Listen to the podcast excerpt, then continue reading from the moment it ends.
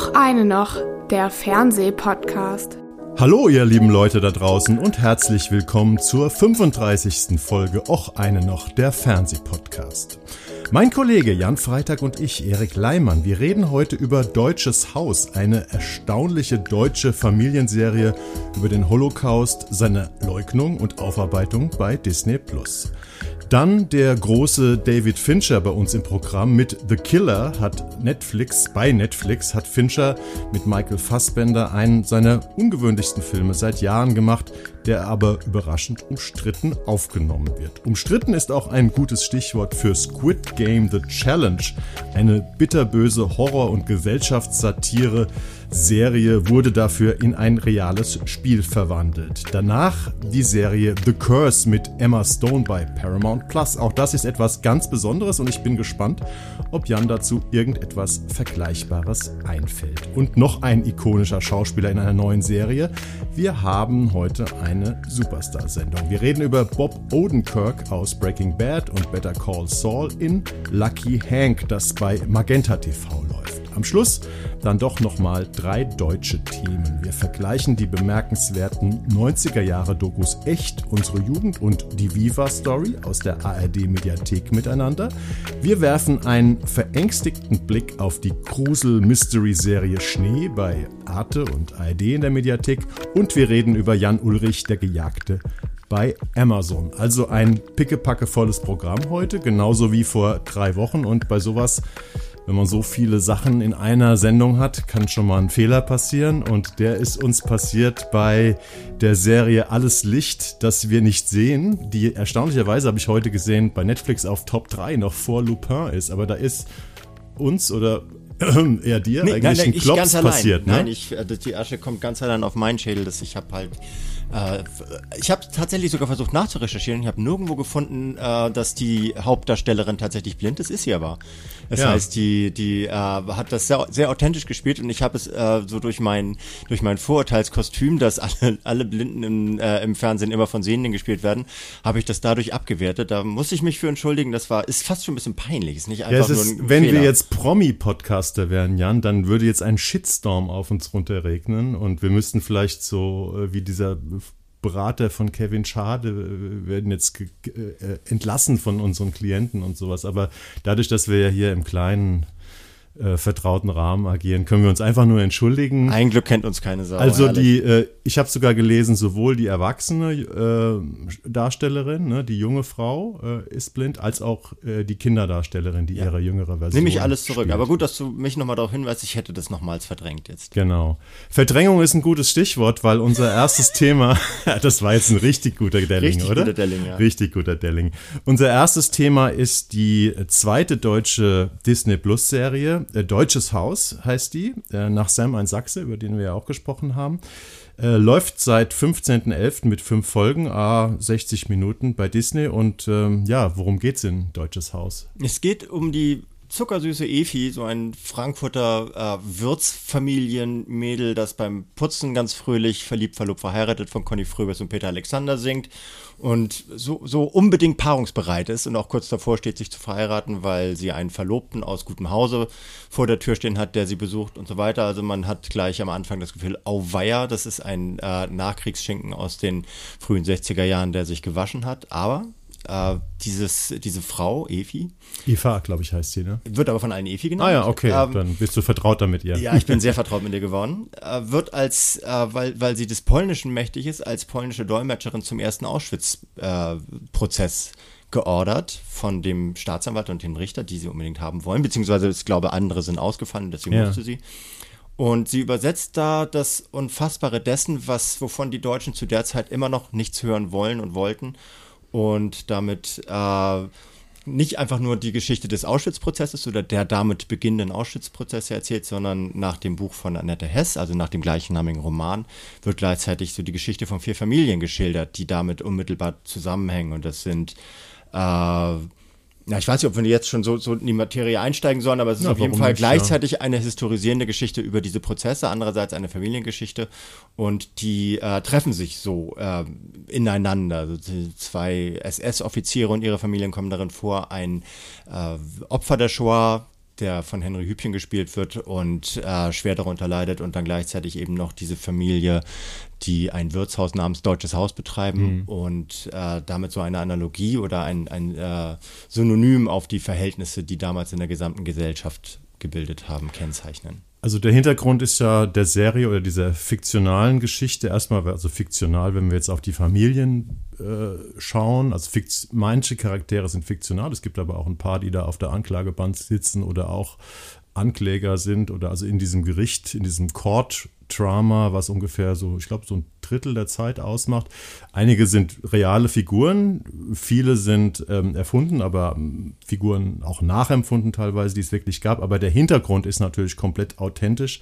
Das ist, sind die Frankfurter Auschwitz-Prozesse, also 63 bis 65 haben die stattgefunden und gelten eigentlich so als die erste, als der erste Prozess in Deutschland, ähm, wo sozusagen diese ganzen ja, im Lager aktiven Täter ähm, ja, ähm, vor Gericht gestellt wurden. Es gab vorher, glaube ich, diesen, äh, diesen Einzelprozess gegen den, gegen den Lagerkommandanten und es gab natürlich die Nürnberger Prozesse, aber hier äh, war, waren insgesamt 22 äh, Angeklagte auf der, ähm, auf der Strafbank und der Prozess dauerte 20 Monate. Ne? Es ist auch äh, so, dass es, es gab vorher auch schon Prozesse, das waren aber immer Einzelprozesse. Genau. Das heißt, es wurden Menschen für ihre einzelnen Taten, das ist ja auch das deutsche Strafrecht, gibt es ja auch her, du kannst für Mord nur dann belangt werden, wenn du ihn nachweislich selber begangen hast. Hier wurde der Versuch erstmals unternommen, die Menschen auch dafür zu belangen, wenn ihnen nicht dieser einzelne Mord im Einzelnen nachgewiesen werden konnte. Und das hat sich dann ja auch jetzt bis, bis in die Gegenwart gezeigt, durch diese Prozesse gegen den John Demjanuk zum Beispiel, der in Treblinka, glaube ich, äh, als Wachmann tätig war und dann aber, obwohl ihm keine einzige Tat persönlich nach nachgewiesen werden konnte, äh, für zigtausendfachen, äh, zig, zig, zigtausendfache Mittäterschaft verurteilt worden ist. Das war tatsächlich der erste Versuch, diese, diese, äh, diese unfassbare Kriminalität jener Zeit so zu abstrahieren und wegzunehmen von der persönlichen Schuld. Und was uns da, was uns da erstmal erwartet, ist ein unglaublich äh, fein aus, ausgestattetes, gut kostümiertes Stück 60er Jahre Fernsehen, wo man äh, zwar immer noch ein bisschen so, so Staub aus den Kostümfundussen äh, rieseln sieht. Also es ist tatsächlich, es ist, wirkt manchmal ein bisschen kostümiert. Ja. Und man hat auch immer das Gefühl, finde ich, bei diesem Historytainment, dieses deutsche Historytainment aus, äh, aus zwei Diktaturen, dass wir uns damit selbst versichern wollen, ähm, wir, ihr wart ja gar nicht alle so damals. Das wird immer so ein bisschen auf dieses Klickendenken zugeschnitten. Es gab ein paar Täter und ähm, auch ein paar Täterinnen, aber die meisten Leute waren irgendwie mehr oder weniger unschuldig oder sind hereingetrieben worden. Das macht das Deutsche auch. Das sagt, stimmt. Ähm, aber die meisten äh, sind trotzdem auf ihre Art schuldig geworden und hat es äh, nimmt, nimmt uns da sozusagen nicht aus der Verantwortung heraus, sondern zeigt in äh, Beispiel dieser dieser ähm, radikal Schuldigen, die hier skizziert werden, aber auch an den Leuten, die halt drumherum äh, mitlaufen in dieser ganzen Geschichte, dass wir alle theoretisch irgendeine Art von mhm. Schuld auf uns geladen haben könnten. Und das macht diese Serie, ich meine, wir haben uns ja auch schon mal kurz darüber unterhalten, in einer Art und Weise, die ich bislang aus deutscher Produktion echt noch nicht gesehen habe. Ja, also die, ich finde ja, die Serie kommt wie so, wie so ein trojanisches Pferd daher. Mhm. Ne? Die stammt ja von Annette Hess, die die Drehbücher geschrieben hat, nach ihrem eigenen Roman, ähm, der ja, glaube ich, 2018 oder 2019 erschienen ist. Äh, und von Annette Hess sind ja diese Kudam-Trilogien, da ist Weißensee, ist von ihr, also ist eine sehr, sehr erfolgreiche, ähm, manche sagen die erfolgreichste deutsche Drehbuchautorin Autorin. Ähm, und Annette Hess erzählt ja grundsätzlich gerne alles über Familien. Und wenn man jetzt diese erste Stunde, ich glaube, die erste Folge dauert auch so eine Stunde oder eine gute Stunde, sieht, also ich hatte ein bisschen Probleme reinzukommen, weil ich habe tatsächlich wieder, ich habe mich da wieder bei Kudam, also so ein bisschen so Kostüm, Nachkriegsdrama gesehen, wo wieder so eine junge Heldin, ne, das haben wir alles schon tausendmal gesehen, bei Charité und so weiter auch noch. Ähm, aber der Hammer kommt dann, also die Drastik suppt sozusagen nach und nach in die Serie rein. Und zwar zum ersten Mal am Ende der ersten Folge, wenn dann der Gerichtsprozess anfängt und dann die Anklageschrift verlesen wird. Und ich glaube, es sind sechs Minuten oder mhm. so, habe ich gelesen. Ich habe es jetzt nicht handgestoppt, wo einfach nur diese Anklageschrift verlesen wird. Und der Hammer ist ja, und das habe ich mir heute nochmal angeguckt, ähm, Annette Hess hat sich ja insgesamt 400 Stunden ähm, Audiomitschnitte von diesen Prozessen angehört. Und dafür musste sie nicht in irgendein Archiv gehen und da mehrere Wochen oder Monate verbringen, sondern die sind tatsächlich ähm, für jeden von uns unter der Webseite auschwitz-prozess.de anhörbar. Und ich habe mir tatsächlich heute mal ähm, ein paar Sachen angehört. Äh, das sind 180 Soundfiles mit jeweils, keine Ahnung, ein, zwei Stunden äh, Länge oder, oder irgendwas dazwischen, ist ja egal. Aber was das macht mit einem, ist, man hört auf einmal die Originalzeugen, die Original Ankläger, Verteidiger, äh, die also man hört das Grauen und die Beschreibung dessen aus erster Hand. Und man hört und das, das, macht was mit dir. Das macht was mit dir und vor allem äh, man hört es auch in dieser Nüchternheit, in der das damals, ja. in der das damals verhandelt wurde. Also es ist nicht geifernd, es ist auch nicht, es ist auch nicht anklagend, es ist noch nicht mehr besonders besonders wertend, sondern es ist einfach so, man, man sieht auch äh, über diese fünf sechs Minuten die ganze Zeit das Gesicht dieses Beisitzers. Das ist genau. glaube ich nicht der Staatsanwalt, sondern das ist der Beisitzer des Richters. Und äh, der liest es vor und dann äh, kriegt die Kamera manchmal näher, manchmal bleibt sie weiter weg und so weiter. Und es ist aber alles ganz unaufdringlich. Und das wiederholt sich mehrfach. Also es gibt so eine, es gibt mehrfach so wo, äh, Situationen, wo die Zeugen geladen werden, also Zeugen, die gleichzeitig äh, Betroffene und Opfer sind. Und äh, einfach nur erzählen, was passiert ist. Und die Kamera hält dann teilweise wirklich so über, über mehrere Minuten drauf und lässt diese Leute einfach erzählen und lässt sie auch stocken und lässt sie stammeln und lässt sie immer wieder, äh, lässt sie immer wieder auch abbrechen, weil das so, so ein großer Schmerz ist, den sie dann nochmal durchlaufen, durch diese zweite Schuld, die sie, äh, durch dieses zweite Opfer-Dasein, dass sie dadurch, dass sie dadurch ja erlangen. Und äh, es, gibt, es gibt auch so eine Situation, wo sie in Auschwitz sind. Also wo, Schweigeminute. Wo sie eine du? Schweigeminute mm. in Auschwitz, weil sie nochmal, sie mussten nochmal genau den, äh, den Lageplan da, äh, da vor Ort durchschauen, weil der Staat, äh, weil, weil die Verteidigung von den angeklagten SS-Offizieren äh, gesagt hat, ja, das stimmt doch alles gar nicht da, was sie da auf diesem Plan haben. Und dann gehen sie dahin, machen eine Schweige, Schweigeminute und die dauert eine Minute und du drehst ich glaub, durch. Die dauert sogar etwas länger. Ich habe einen. Podcast gehört, da hat jemand mitgestoppt und dann dauert sie 80 Irgendwer Sekunden. stoppt ja also immer. Also die Leute stehen da und machen eine Schweigeminute und die Zuschauer also wir sozusagen machen diese Schweigeminute mit an so einer Mauer. Und das ist ein, auch ein unheimlich intensiver Moment. Obwohl, ich, in der, obwohl, in der, Szene sozusagen nichts passiert. Genau, aber das ist, das ist aber tatsächlich nur ein Faktor der Qualität. Ich finde auch am Anfang so klar, solche Dramen, die am Ende, die, die versuchen, eine, ein gebrochenes Idyll zu skizzieren, die müssen das Idyll immer erstmal ein bisschen überzeichnen. Das passiert in allen Kulturkreisen aller mhm. Filmschaffenden, die so etwas, so etwas machen. Deswegen sind die am Anfang ein bisschen zu Heidi Die, die Figuren, insbesondere diese Familie von der Eva aber äh, das, das, bricht, das bricht in sich zusammen, ohne dass, dass da von außen irgendwie so eine Abrissbirne dran gedengelt wird. Das bricht einfach dadurch zusammen, weil der Prozess in sich durch, durch, durch, so eine, durch seine Prozesshaftigkeit im buchstäblichen Sinne einfach den, den Lack abkratzt von der Gesellschaft, wie sie damals sich selber formiert hat und wie sie sich selber auch immer eingeredet hat, wir waren ja alle gar nicht so. Und das schafft er tatsächlich auch nicht nur, nicht nur durch die, also diese, diese Serie schafft das nicht nur durch die durch die Geschichte an sich und durch die Art es zu filmen und durch diese dezente Musikalisierung und so weiter, sondern schafft es auch durch die Darsteller und Darstellerinnen, wo sogar jemand wie Heiner Lauterbach als, äh, als SS-Offizier Wilhelm Borger, der auch tatsächlich hat einen eigenen Wikipedia-Eintrag, weil das ja, so, eine, so eine kennzeichnende Figur ist, ähm, für diese ganzen Prozesse. Das spielt er herausragend in der Art und Weise, wie er sich selber auch ständig belügt. Das ist auf jeden Fall eine seiner besten Rollen. Eine seiner langem, besten ja. Rollen seit mhm. langem. Und da gibt es so Figuren wie, wie Anke Engelke als, als die Mutter von Eva, wo man auch am Anfang jetzt so, mm, ja, man hat immer noch manchmal dieses Comedy-Ding im Hinterkopf, sowas spielt sie sich hier komplett von frei. Sabine Tambrea als Anwalt dieser, dieser SS-Offiziere, die so ein bisschen zusammengedampft wurden, mhm. auch glaube ich auch aus, aus logistischen Gründen, weil tatsächlich. Ich glaube, dieser Apotheker, ähm, den gab es auch wirklich. Ne? Gab es alle. Auch eine reale ja. Figur. Sind alle, alle Angeklagten, die alle man Angeklagten, bis auf, ja, bis auf einen haben sie den Namen geändert. Okay. Aber, mhm. aber es ist dieselbe Figur und das hatte ja. wohl irgendwelche rechtlichen Gründe. Aber auch die Figuren, die drumherum spielen, selbst diese Familie äh, dieses, dieses Wirtshauses, die sind dann angelehnt an real existierende ja. Figuren. Und es gab eine Familie, die so eine ähnliche Geschichte innerhalb der, der Auschwitz-Prozesse auch hatte, die wird dann noch relevant und so weiter. Also es ist alles irgendwie es ist alles irgendwie in sich geschlossen. Und die Figur der Übersetzerin, äh, junge Frau mit 20erin, gespielt auch von einer relativ unbekannten Schauspielerin, Katharina Stark heißt sie. Ähm, da habe ich gelesen, diese Übersetzerin gab es auch wirklich mhm. und Annette Hess hat diese Figur kreiert, weil sie eben auch von der Stimme, von der sachlichen, sachlichen, ruhigen, aber dann doch irgendwo doch wohl empathischen oder ja, wie auch immer. Sie muss wohl eine, ich habe jetzt äh, keine Passagen gehört, wo diese Übersetzerin zu hören war, aber die hat sie wohl so beeindruckt, dass sie die auch ins Zentrum der, also die ihre fiktionalisierte Version ins Zentrum der Erzählung gestellt hat. Und sie kann offenbar richtig gut Polnisch. Also ich weiß nicht, ob sie es muttersprachlich kann Ja. oder ob sie sich das einfach so antrainiert hat. Ich glaube, sonst wäre es Katharina Wackernagel geworden.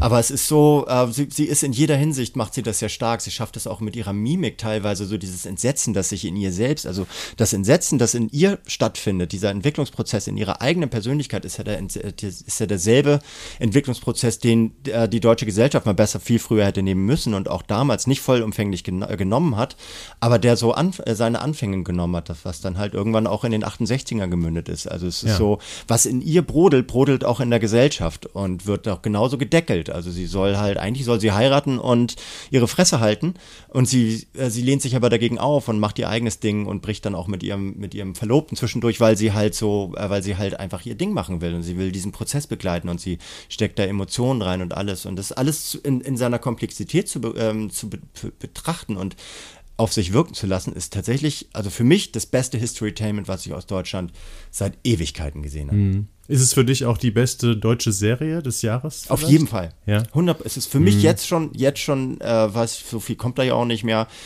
Es ist zumindest auf diesem, also du kannst natürlich eine deutsche Comedy nicht mit sowas vergleichen, Ja. sowas, ne? Aber in diesem, in diesem Bereich des Dramas und dann auch noch mit einer, mit einer realistischen Grundierung kommt da nichts drüber für mich. Ich glaube auch, dass es wahrscheinlich tatsächlich die beste äh, Serie aus Deutschland ist, die dieses Jahr ähm, bei uns angekommen ist. Ich muss allerdings sagen, ich brauchte tatsächlich ein oder sogar zwei Folgen. Also, was ich vorhin gesagt habe vom trojanischen Pferd. Also am Anfang hat man schon noch so ein bisschen so Kudam und äh, Kudam-Vibes. Sag mal, Das ist alles in Ordnung, aber eben es ist doch ein bisschen Familien- und Kostüm, Drama, Fernsehen, wie man es schon kannte. Aber dann, wie gesagt, äh, sub, also ich finde, je mehr im Gericht spielt, desto stärker wird die Serie auch. Und dann werden aber auch die Szenen außerhalb des Gerichts, wenn dann so die Charaktere nach und nach so zusammenbrechen oder sich verändern oder so eine Abgründe sich auftun, wird die Serie auch außerhalb des Gerichtssaals ähm, immer besser. Aber ich, also wenn ihr für euch jetzt als HörerInnen, ähm, wenn ihr am Anfang denkt, uh, Jan Freitag und Erik Lahmann sagen hier beste Serie des Jahres, äh, finde ich jetzt nicht nach einer Folge. Man muss schon der Serie ein bisschen Zeit geben, wenn man auf diese Kudam-Nummer jetzt nicht so steht oder Ja. wenn einem das nicht tiefgründig oder nicht abseitig äh, genug ist. Ne? Also man muss der Serie ein bisschen Zeit geben, aber ich glaube in der dritten oder vierten Folge, es sind ja auch nur fünf Folgen, eine Stunde, war ich wirklich komplett drin. Ah, ich war früher drin. Emotional auch. Ne? Ich, ich war ab dem, ab der Anklageverlesung drin und das Ja. ist, glaube ich, sowas, das ist eine gute halbe Stunde. Das ist so ein Gamechanger? Das ist ein in der Gamechanger Serie. in der Ja. Serie und das ist wirklich, also es werden viele Leute werden das wiederum scheiße finden. Ich fand's toll und es war, also es ist für mich tatsächlich, da, dadurch, dadurch kriegt es einen Gehalt, der auf der Unterhaltungsebene, die auch mitgeliefert wird, äh, eine unglaublich gute Kombination ist. Es ist natürlich auch eine Serie, die gerade in der jetzigen Zeit, die passt halt wie die Faust aufs Auge. Und ich habe mich so ein bisschen gefragt, ähm, da kann natürlich jetzt keiner was für, ähm, ob die bei Disney Plus, was die Leute halt abonnieren, um Star Wars und Marvel zu sehen, ob die da so gut aufgehoben ist jetzt von der gesellschaftlichen Wirkung. Weil ich glaube, wenn die jetzt bei ARD oder ZDF ähm, laufen würde, also das wäre wahrscheinlich über Tage und Wochen Gesprächsthema. Und ich weiß nicht, natürlich gab es in allen Feuilletons und überall ähm, meistens sehr, sehr positive Kritiken zu der Serie, aber ja, was meinst du? Ist sie bei Disney Plus falsch? Fa- falsch Völlig irgendwie? falsch. Also völlig falsch. Aber es war so, äh, wahrscheinlich gibt es ja noch irgendwelche Buyout-Geschichten oder Buyout nennt man das dann nicht, Mhm. dass aber später irgendwelche vielleicht mal dass sie läuft, ja. vielleicht irgendwo Mhm. noch auf, äh, auf freier zugänglichen Portalen oder, oder Sendern läuft. Mal gucken. Aber es ist halt, es wird stark beworben. Also die ganzen Ja. die Städte sind voll mit, großen Städte sind voll mit, mit The Litfaßsäulenwerbung. Interpreter of Silence heißt sie ja. Heißt es? In der, ja, also ich habe ich hab sie erst gar nicht gefunden bei Disney. Ähm, also ich Okay. habe es dann schon in der, in der ganz normalen Kundenversion äh, gesehen. Ähm, auf, dem, auf meinem großen Fernseher, was auch nochmal was ausgemacht hat. Ja. Also gegenüber, die erste Folge hatte ich auf dem Laptop geguckt. Ähm, aber da steht sie eben nicht unter deutsches Haus, sondern unter also internationaler Titel, ähm, zumindest bei mir, bei einer Einstellung, vielleicht liegt es an der englischen Einstellung, The Interpreter of Silence, auch ein schöner Titel. Ja, ich finde Deutsches Haus ist gelungen, ist ein guter Titel, der Ja. gibt sehr viel wieder. Okay. Prima. Ja, ähm, kommen wir zum zweiten Thema. Du musst schon lachen, weil du meinst, der Übergang ist schwer zu Das, moderieren. der ist tatsächlich schwer zu moderieren. Ich habe Ja. auch gefragt, so, ich meine, jetzt geht es um The Killer. Ja. Ähm, wir sind auf der Ebene des Tötens, aber auf einer ganz anderen. Auf einer ganz anderen. Ja. Wir sind eher im Genre, ähm, im Genre-Kino gelandet, weil The Killer ist keine Serie, sondern es ist ein 120 Minuten langer Film. Lief auch ganz kurz im Kino. Ich habe ihn auf der großen Kino- und Leinwand in der Presse, Presse-Preview gesehen, was äh, recht beeindruckend war. Aber er läuft auch seit 10. November ähm, bei Netflix, dem Produzenten des Films. Und es ist der neue David Fincher-Film und er widmet sich einem Profikiller, der von Michael Fassbender gespielt wird. Und ähm, ja, der Film ist ähm, streng komponiert, nämlich in fünf unterschiedliche Erzählkapitel. Ich glaube, in jeder Szene ist äh, der Killer drin und man ich erzähle jetzt mal nur die, das allererste Kapitel. Äh, da hört man, man hört weitgehend einem Killer zu, der in Paris in einer leerstehenden Etage sich heimlich eingerichtet hat, um eine gegenüberliegende Wohnung zu beobachten. Und man kommt relativ schnell darauf, dass ähm, dort sein nächstes Opfer lebt und er versucht eben den optimalen Moment herauszufinden, wann er dieses Opfer eliminieren kann.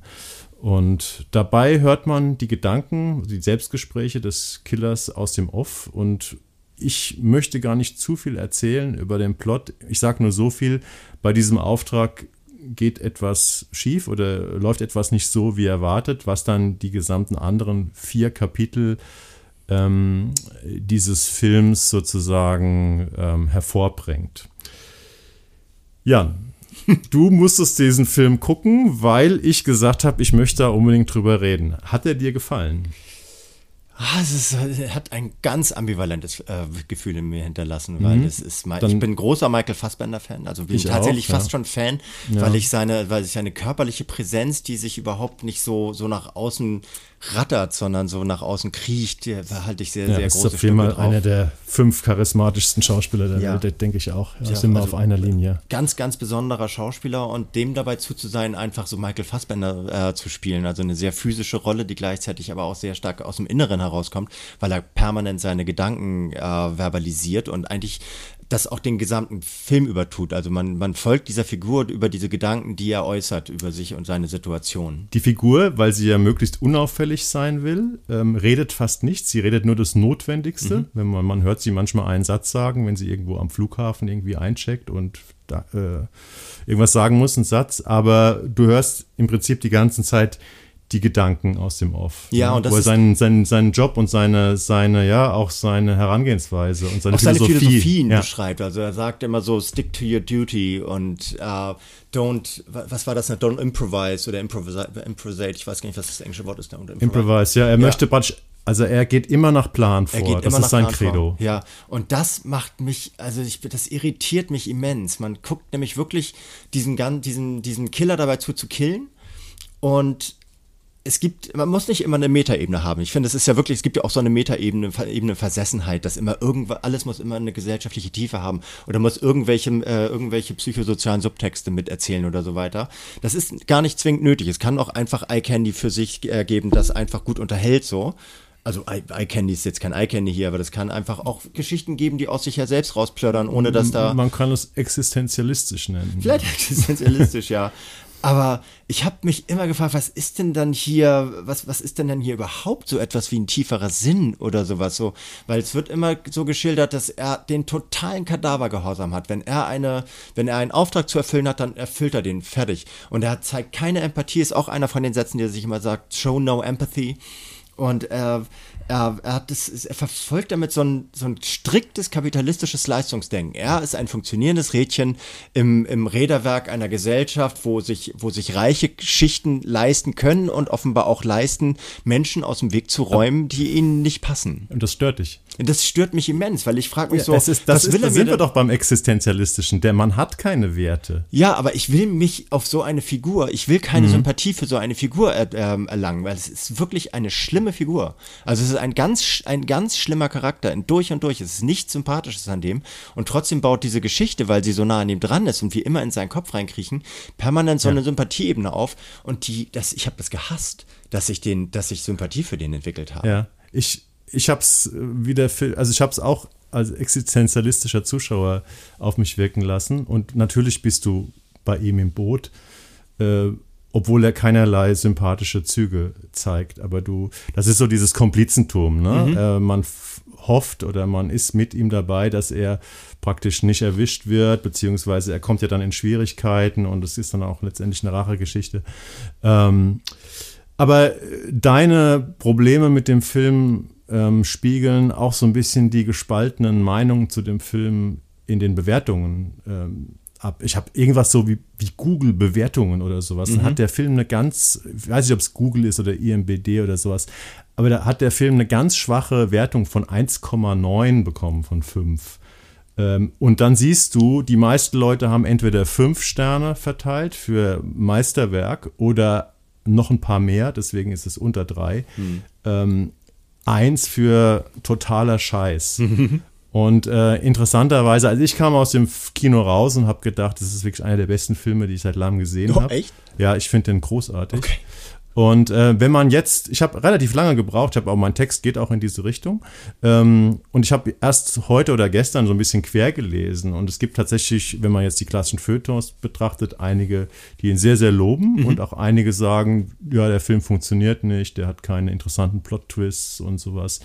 Ähm, Finde ich jetzt äh, falsch, aber man sieht daran, es ist ein Film, der spaltet auf jeden Fall. Ich finde es auch falsch. Also ich finde nicht, der hat, der hat interessante Plot-Twists, der hat sogar sehr, sehr interessante Plot-Twists. Und der hat, also der, der entwickelt sich auch immer wieder auf, auf dieser, auf dieser horizontalen, Ja, des, das des, ist wirklich des der völliger Quatsch, dass er so. keine Plot-Twists Überhaupt hat. nicht. Nee, nee, das finde ich, das finde ich auch nicht. Ich finde einfach, dass diese, äh, wenn man das mal vergleicht mit sowas wie Leon der Profi Mhm. zum Beispiel oder der Profi mit Jean-Paul Belmondo oder sowas, die halt auch so ein, die auch Killer glorifizieren auf ihre Art und Weise und auch in ihrem Stoizismus zeigen, einen Auftrag erfüllen zu wollen, der halt unbedingt erfüllt werden muss. Oder einfach, weil das die Absprache ist und man hält sich an Absprachen. Stick, stick to your duty, so. Ja. Wenn man sich die anschaut, bauen die aber immer noch so eine, so, ein- so, ein- so einen Notausgang, also so, oder, oder eine, so eine kleine Falltür ein, aus der man, aus der man aus dieser Situation wieder rauskommt. Entweder durch das, äh, durch das junge Mädchen bei Leon, der Profi, oder durch, äh, durch diese Empathie, die der Profi, äh, gespielt von Jean-Paul Belmondo, ja doch immer wieder bekommt. Ja, aber diese, diese Profis, die du jetzt ähm, Jean Reno und so äh, angesprochen hast, das sind ja letztendlich dann Figuren, die sympathisch werden. Ne? Ja. Also ich hatte, ich hatte auch mal drüber nachgedacht, was gibt es eigentlich für, äh, also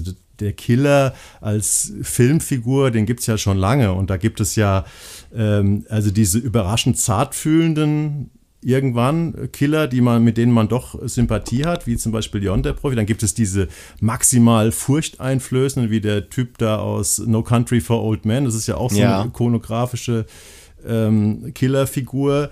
Äh, es gibt so saucoole Killer, wie die Typen bei Tarantino oder sowas. Und dann gibt es eben diesen lakonischen oder existenzialistischen Killer, den ja auch schon der, ähm, der Alain, äh, Alain Delon gespielt hat, ne, in dem eiskalten Engel.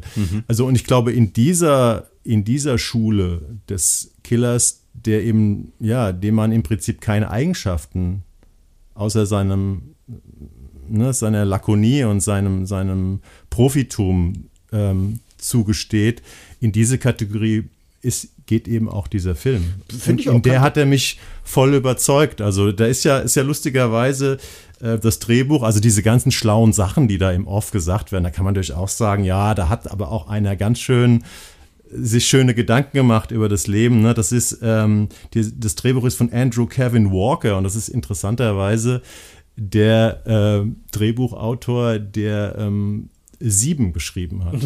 Ne? Also die, mit den Filmen, mit dem der Fincher bekannt geworden ist. Und Ja. das ist sein, sein erstes, die erste Zusammenarbeit von Ja. den beiden. Krasser Männerstoff. Das sind Ja. Fincher macht Männerstoffe so und Männerstoff, Männerstoffe kicksen mich grundsätzlich immer schon von vornherein so ein bisschen an, weil ich gerne möchte, dass dass äh, Stoffe nicht auf dieser auf dieser Geschlechterebene so determiniert sind. Ja, das ist wirklich ein Männerstoff. Das ist ein reiner sagen, Männerstoff. Ja. Mhm. Und es ist auch so, ich habe so ein bisschen das Gefühl, dass es so, dass es so Feuilleton für, für, für äh, Ego-Shooter ist. So, also die ja auch irgendwie, wenn Mhm, okay. die, die, die setzen sich in ihre Konsole, Ja. äh, pilgern durch irgendwelche dunklen, äh, dunklen Gegenden und knallen Leute ab, knallen Sachen ab äh, und erfüllen ihre, Aus, äh, ihre Aufgabe.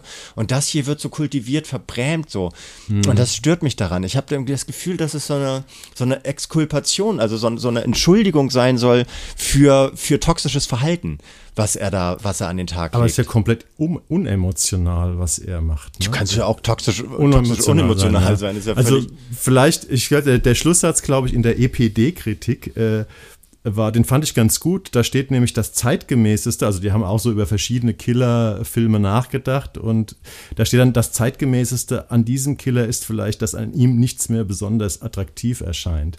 Also vielleicht ist es auch so ein Abgesang dann, dass man jetzt sagt, ähm, der, der Killer als Apparatschik. Also es gibt ja. ja auch diese schöne Sache, wo ich wirklich im Kino lachen musste. Ähm, der kleidet sich ja immer so, so bescheuert, also so unauffällig. Und mhm. dann sagt er irgendwann, äh, am besten, äh, du siehst aus wie ein deutscher Tourist, mhm. jemand, äh, der niemandem auffällt, den aber auch eigentlich, de, der deswegen niemandem auffällt, weil ihn niemand mag. Ja. und seine Sachen, er ist immer in irgendwelchen billigen Budget-Hotels und ja. bestellt seine Sachen bei Amazon und so. Äh, also sozusagen der Killer als öder Apparatschik, aber das halt in Perfektion. Und das hat mich irgendwie als neue Idee in diesem Genre fasziniert. Und dazu kommt halt der Fassbänder, dazu kommen die wirklich die sehr guten Plot-Twists die tolle Inszenierung. Also wenn man ein bisschen auf diese lakonischen Thriller-Stoffe steht und das mit dem Genre was anfangen kann, ähm, finde ich, sollte man sich den Film unbedingt mal angucken. Also wenn man in den ersten 15 Minuten, es sei denn, man ist ein extremer Fan von Hitchcock, Fenster zum Hof, äh, sagt irgendwie, äh, das ist nicht meins, dann, ich glaube, man merkt es relativ ja, schnell. Ja, aber mir, mir reicht es einfach nicht, dass ich also offenbar ein neues Berufsprofil äh, des, des Killers mhm. entdecke, als mhm. wenn es da, als wenn mich interessieren würde, ob es da auch andere gäbe oder sowas. Killer, ich, hab, ich will mich mit Killern weder, weder ja. auf der einen noch auf der anderen Seite solidarisieren. Und das ist schon auch ganz interessant, dass der fliegt nur Economy und dass er, wie er, wie er auch immer so, je, je, alles, alles, was er hinterlässt, wird immer mit Sakrotan einmal, einmal abgewienert, so Stichwort deutscher Tourist. Und er hat, er hat auch immer, er hört immer The Smiths, so, ja. so ein altes, so altes Zeug, habe ich auch überlegt, hm, steckt da was hinter, habe ich aber nicht entdeckt. Hat immer so ein Pulsmesser und immer erst wenn er, wenn er bei 60 ist oder sowas, dann, dann drückt er ab. Und das sind alles macht so. Yoga. Macht Yoga. Man mhm. merkt so, aha, ja, okay, also das sind also die Skills, die ein Killer mit sich bringen will, mhm. äh, bringen sollte. Würde ich trotzdem nicht wissen. Interessiert mich einfach Letztendlich nicht. ist es natürlich auch wieder eine sehr schöne Analogie auf so diese, diese durch, dieses durchorganisierte, durchgetaktete Leben, was wir, mhm. dieses effiziente, was wir in allen Berufsbildern, in allen Lebensmodellen heutzutage haben. Und das hat den Killer eben jetzt auch äh, erreicht. Und ja. der ist halt auch extrem auf Effizienz. Im Prinzip ist er ein Aushängeschild dann wieder der jetzigen Gesellschaft. Aber es ist interessant, du bist, äh, gehörst auch einfach zu den Leuten, die da emotional nicht so andocken können. Nee, gar nicht. Ähm, und ich konnte das und genau dieses, dieses Spannungsverhältnis zeigt sich tatsächlich auch in diesen Kritiken zu dem Film. Deswegen ja sind wir da wahrscheinlich dann einfach unterschiedlicher ja. Meinung. Ich finde aber trotzdem, er ist schon sehenswert. Ja. So, und er ist auch kurzweilig. Also geht und er ist auch ungewöhnlich. Ne? Es, ist, ein, es ist ganz klar, ja. es ist kein Actionfilm, nee. es ist ein Arthouse-Thriller. Ja, aber man hinterlässt mich ja da total ratlos hinterlassen. Und ich finde es ich find's gut, hinterher fra mehr Fragen als Antworten zu haben.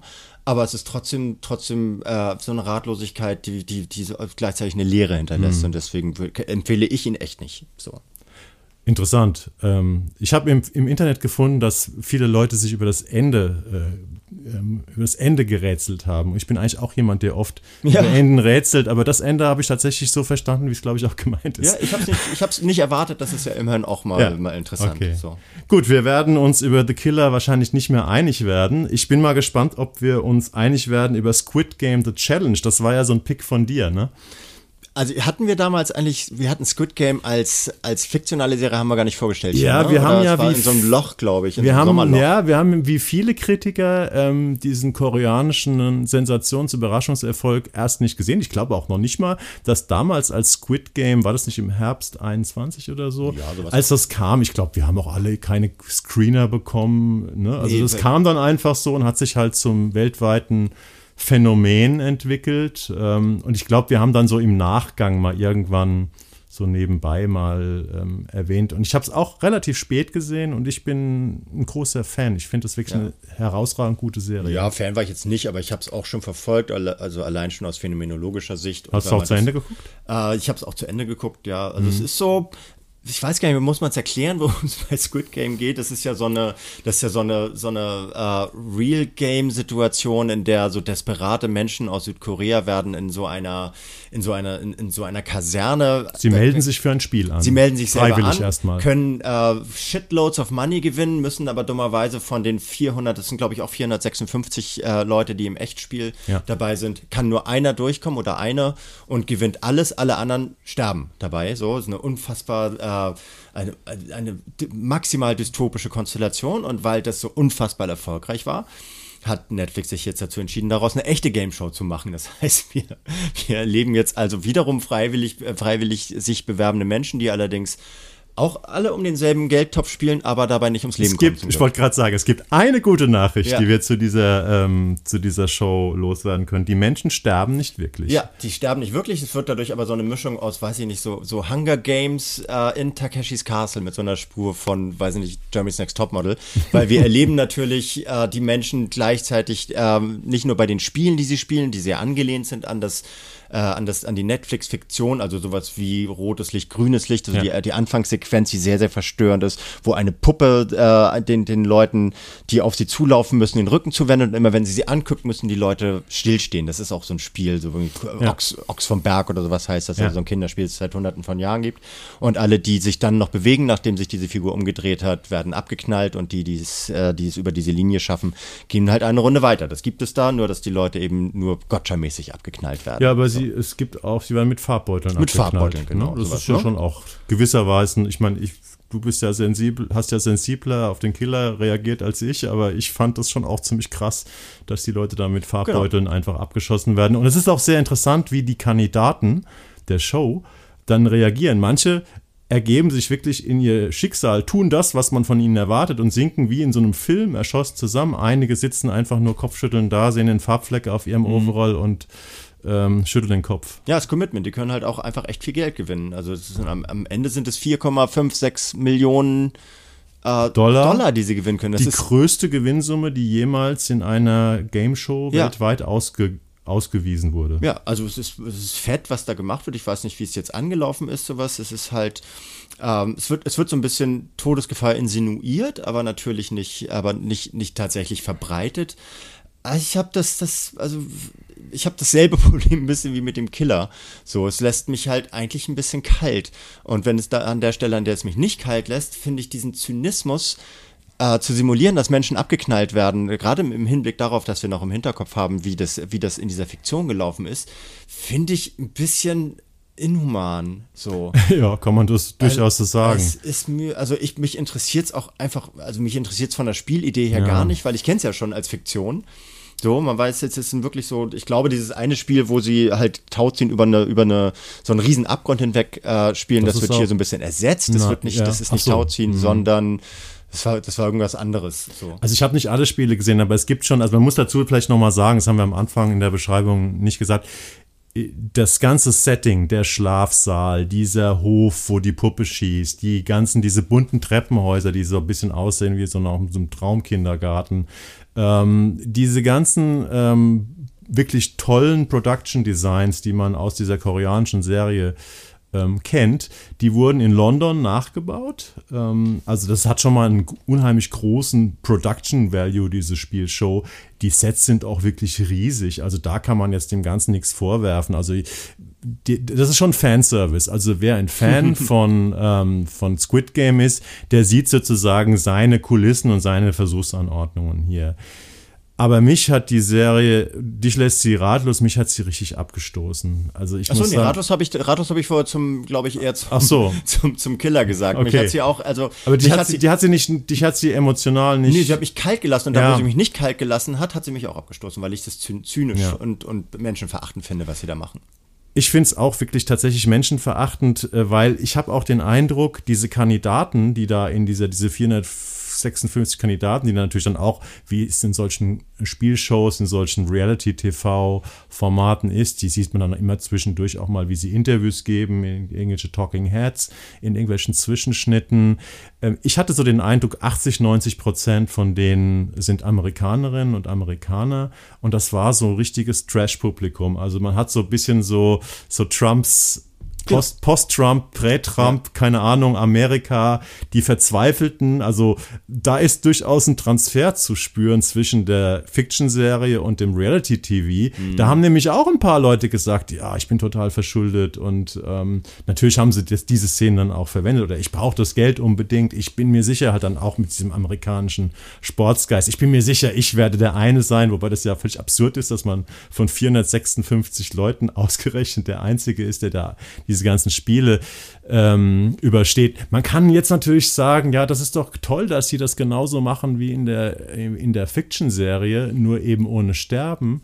Aber ich finde es tatsächlich extrem zynisch und menschenverachtend und dazu eben auch noch ein bisschen langweilig, weil man die Spiele ja schon kennt. Ja, und so Scripted Tears halt einfach. Ne? Also es ist so berechenbar, wie sie dann sollen ein bisschen intrigieren gegeneinander und müssen sich natürlich gegenseitig ausstechen. Und dann gibt es so Interaktionen, es gibt Grüppchenbildung und sowas. Und das ist alles wahnsinnig berechenbar. Ja. Also Leute, lasst die Finger davon. So, also wer jetzt wirklich richtig richtig äh, Squid Game Fan ist ein bisschen auf Turkey, weil die zweite Staffel ist in Arbeit, aber wird wahrscheinlich 2025, erst genau ja. wahrscheinlich erst 2025 mhm. erscheinen, weil sie sich da viel Mühe mitgeben. Also, dann guckt euch das an, vielleicht werdet ihr da irgendwie. Ich bin ja Fan von Squid Game ja. und äh, ich finde es schlimm. Also, ich will, will, will das nicht gucken. Ja, dann weißt lass, du übrigens, wie viel Netflix mit Squid Game verdient hat? 150 Dollar?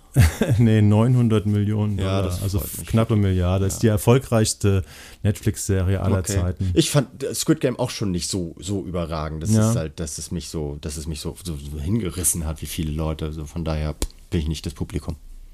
Gut, ja, jetzt bin ich mal gespannt. Das habe ich dir eine Serie verschrieben. The Curse äh, läuft seit 12.01 im, mit zehn, Wochen, äh, zehn Folgen im Wochenrhythmus. Das heißt, momentan kann man erst äh, zwei Folgen sehen. Äh, und The Curse ist, ähm, ja, wie soll man sagen, manche Leute sagen, es ist eine schwarze Komödie, ist von Benny Safdie und Nathan Fiedler der auch eine der beiden Hauptrollen spielt.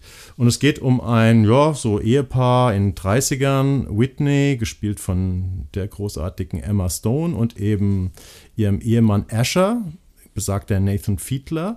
Und die sind in so einer Kleinstadt in Neumexiko und äh, lassen da eine Doku oder Doku-Soap oder Doku-Serie über sich selbst drehen, weil sie, sie sehen sich als Weltverbesserer, sie wollen dort Passivhäuser bauen, sie wollen Gentrifizierung ähm, ähm, verhindern. Also sie wollen dafür sorgen, dass die Umwelt besser wird und die Menschen glücklicher. Sie sehen sich sozusagen als Engel, die äh, da in diese Kleinstadt gekommen sind, um das Leben besser zu machen. Und weil der eine, also der Mann, der Escher, einen Freund hat, der Filmemacher ist, ähm, lassen Sie da, und er sagt, ja, er kann diese Idee verkaufen, lassen Sie eine Doku darüber drehen. Und man guckt jetzt äh, diesen Leuten dabei zu, wie irgendwie unheimlich viel schief geht äh, und wie sie auch von einem Fluch belegt werden, von einem kleinen Mädchen. Und irgendwie, es, es ist schwer, diese Serie zu beschreiben. Jan, übernimm bitte mal. Es ist tatsächlich, also so ich, der, der Twist dieses Films ist, dass, äh, dass er irgendwie so äh, ein Mädchen dazu bringen soll, glücklich in die Kamera zu gucken und deswegen mhm. soll er ihr Geld geben. Und er hat aber in seinem Portemonnaie nur einen Huni, gibt diesem Mädchen ähm, den, den Huni und sagt, hier ist für dich, damit du ein besseres Leben hast oder irgend sowas in der Art mhm. und will danach aber wieder was zurückhaben, weil er eigentlich nur einen Fünfer geben wollte wollte. Und das Mädchen verflucht ihn daraufhin. Und das ist auch so man könnte jetzt denken, das ist so ein Mystery-Stoff, der da jetzt draus wird. Du dachtest ja auch erst, das wäre eine Mystery-Serie, genau, als ich gesagt habe, The Curse. Hatte ich so ein bisschen Angst vor und dann habe ich es geguckt, du hast es mir aber auch schon erzählt und dann hat sich gezeigt, dass, dass dieser Fluch halt einfach nur, eine, nur, nur ein Symbol oder eine Stellvertreterin ist ähm, dafür, dass, was, was es mit den Leuten macht, dass sie nämlich plötzlich äh, Angst haben, ihr, ihr Tun könnte irgendwelche Konsequenzen haben, dass äh, die, sie, die sie nicht im Griff haben, die nicht kontrollierbar und planbar sind. Und deswegen, ich habe auch nur zwei Folgen gesehen, mir waren noch nicht verfügbar. Ja. So. Aber das macht einen, es macht einen sehr, sehr, sehr originellen, interessanten Eindruck. Ja. Also es ist äh, die Art und Weise, wie es gefilmt, geschnitten, inszeniert, es ist besonders. Die ganze Bildsprache ist besonders. Überhaupt, also weicht stark ab von dem, was man sonst gewohnt ist. Und dass ich jetzt beschreiben könnte, was das eigentlich ist. So, das sind manchmal einfach nur so Einstellungen. So, hä, wieso steht die Kamera jetzt da? So, hm, warum gehen die da durchs Bild so? Also die Kamera, ähm, das ist, wird auch oft thematisiert in Texten über die Serie. Die Kamera ist oft so ein stiller Beobachter, der praktisch von, ich glaube, gleich die erste Szene, da interviewen sie ähm, so ein, so Mann, so einen armen Mann, dem sie was Gutes tun wollen da in dem Ort, der halt seine Mutter krebskrank und so weiter. Und die Kamera nähert sich von so ganz weit weg und guckt aus dem Fenster. Und es ist immer so ein bisschen wie versteckte Kamera. Ja. Ähm, ist auch so, eine, ist auch ein bisschen wie eine Mockumentary aufgebaut. Genau. Also so eine, so eine Mockumentary Fiction. So. Und kennst du Nathan Fiedler? Der Typ, der den Mann spielt und der auch der Filmemacher ist? Ja, ich habe ein bisschen geguckt, was er so gemacht hat. Das ist ein kanadischer, ähm, ja, mal, früher hätte man gesagt Comedian. Und er macht halt sehr, sehr spezielle Projekte. Und mhm. eins seiner letzten, die sehr viel Furore gemacht haben, habe ich mir auch mal eine Folge jetzt angeguckt, aber auch habe ich auch schon lange auf, dem, auf der Liste, ist The Rehearsal. Kann man bei Sky sehen. Das ist eine hochgelobte, auch ja, wie soll man sagen, Documentary, Mockumentary, ähm, wo er, das ist eine ganz abgefahrene Idee, er er, also er tritt da auch auf und er sagt, er findet Menschen, einfache Menschen aus dem Volk, oft unsichere Menschen, die irgendwie ein Problem haben. Sie fürchten sich vor irgendeinem Geständnis, vor irgendeiner Situation, vor irgendeinem Lebensereignis.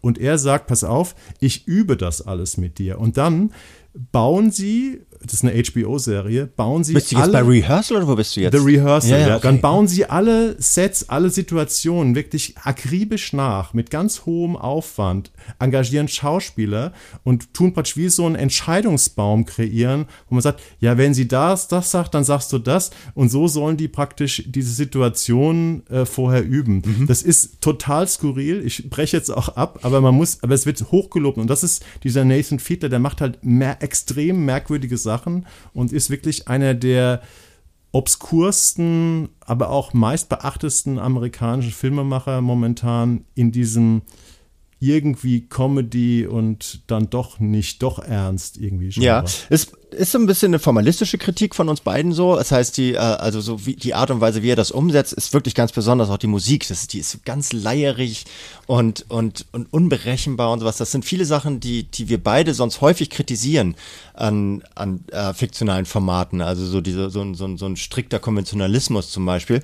Das wird hier alles aufgebrochen. Ich habe aber trotzdem auch, also nach dem bisschen, was ich gesehen habe, frage ich mich so, mh, okay, also der, der basht hier massiv das, was hierzulande so von, von den AfD-Fackern AfD halt sowas wie, wie linksgrün, versiffter, woker Gutmenschen Duktus ist sowas. Ja, das, ist, das geht, also der geht mit denen hart ins Gericht. Mhm. Und das sind, äh, das, ich, ich finde, das dockt so ein bisschen an so populistische Kritik an, an äh, Menschen an, die versuchen vielleicht einfach nur mit äh, aus ihrem eigenen Wertekon ähm, Wertekosmos heraus etwas Gutes zu bewirken, was ja. nicht immer gut sein muss. Verstehe ich. Aber ja. hier so ein bisschen durch den Kakao gezogen wird. ja, Wokeness wird hier schon aufs Korn genommen, aber auf der anderen Seite ist die Serie in ihrer Machart so speziell und auch so sperrig, dass, glaube die nur ein kleines Publikum erreichen ja. wird und garantiert kein Publikum, was ansonsten dem Populismus hinterher Nee, Stefan Brandner würde nichts verstehen von der Serie. Der würde davor stehen und würde dann, glaube ich, erstmal so, so spontan,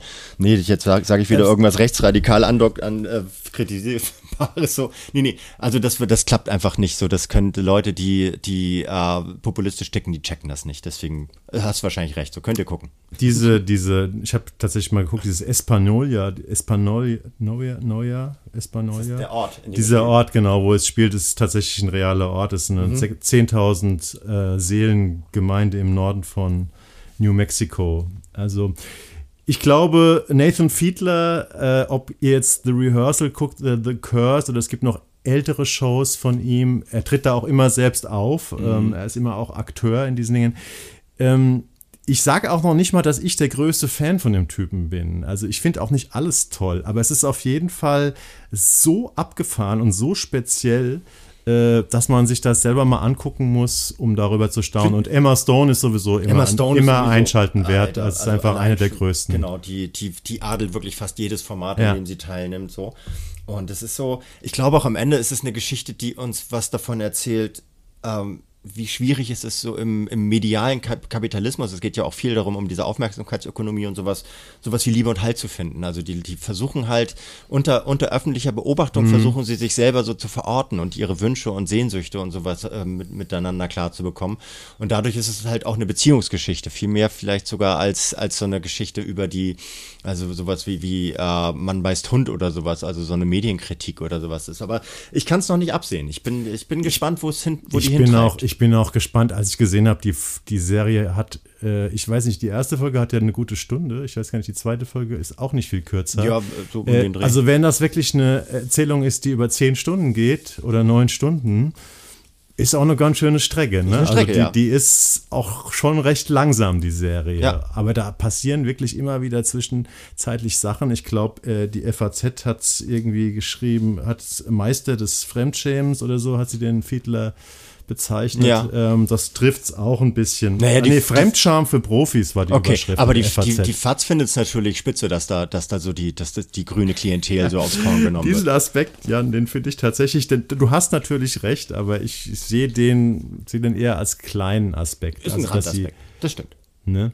Also The Curse, ich glaube, sehr spezielle Serie, müsst ihr euch euer eigenes Urteil drüber bilden. Und damit äh, zu einer Serie, die Jan sozusagen mir verschrieben hat und die auch bei einem kleinen Anbieter kommt, nämlich bei Magenta. Seit 17.11. acht Folgen. Ich glaube, die sind auch alle schon da vorhanden. Ich glaube, die wurden, die wurden geblockt, ja. Auf einmal ja, ja, reingestellt. Ja, und zwar geht es um Lucky Hank, die neue Serie von äh, Bob Odenkirk. Ist es von Bob Odenkirk? Ist auf jeden Fall mit, mit Bob, mit. Bob Odenkirk. Die äh, Eingeweihte kennen ihn als Better Call Soul oder als Soul aus uh, Breaking Bad. Jetzt muss ich mal fragen, ich bin ja, jeder Kritiker hat ja so, oder jeder Journalist, der sich mit den Themen beschäftigt, mit denen wir uns beschäftigen, hat ja so Blindspots. Und mein Blindspot ist, ich habe noch nie in meinem Leben auch nur eine einzige Folge Better Call Saul gesehen. Okay. Also das muss ich mal irgendwann, wenn ich an einem langen Krankenstand im Bett liege, oder wie viel jetzt da? Vier, fünf Staffeln? Bestimmt, ja. Also ich habe alle Breaking Bad Folgen gesehen, ja. aber bist du Kenner und Fan von äh, Better ja, Call Saul? Ich habe einiges davon gesehen, weil ich bin jetzt nicht so ein, nicht so ein Fan. Ich bin großer Breaking Bad Fan, hm. aber nicht so, ein, nicht so ein krasser Better Call Viele Saul. Viele Leute sagen ja sogar, oder es gibt nicht wenige Leute, die sagen, Better Call Saul wäre vielleicht sogar die noch bessere Serie. Weiß ich schwer zu vergleichen, nur weil da Bob Odenkirk mitspielt. Hier spielt er auf jeden Fall einen Englischprofessor, der so in den besten Jahren ist, glaube ich, sowas für einen Englischprofessor. Sagen also sowas um, um die 60 rum, glaube ich, der so im Schatten seines übermächtigen Vaters, der in derselben Branche tätig war, seine Karriere in so einem Mittelklasse-College in äh, Minnesota ausklingen lässt. Ist das Minnesota? Pennsylvania. Pennsylvania, Pennsylvania mhm. Also Provinz. Lässt. Ja, in der Provinz ausklingen lässt und so seine beginnende Midlife-Crisis, oder wahrscheinlich ist es sogar schon eine, eine, ausgelebte Midlife-Crisis an seinen Studierenden auslässt, vor allem, die er so eine, einerseits so eine unglaubliche, so ein unglaubliches Desinteresse spüren lässt und gleichzeitig aber auch so eine, äh, so eine Arroganz von oben herab zu wissen, was, äh, was, was sie können, was nicht. Und dann macht sie da teilweise ganz schön rund. Und das ist so ein bisschen die Geschichte, die wir da verfolgen. So. Hattest du gesagt, dass er Englischprofessor ist? Ich weiß ja, es jetzt nicht mehr, ne? Weil es ist schon ein Unterschied, Englisch. ob er jetzt Physikprofessor ist oder hab, also es geht genau. um Schreiben, ne? um nee, nee, kreatives hab, Schreiben. Genau, ich habe Englisch. Vielleicht habe ich es auch überhört. Nee, Physikprofessor ist er nicht.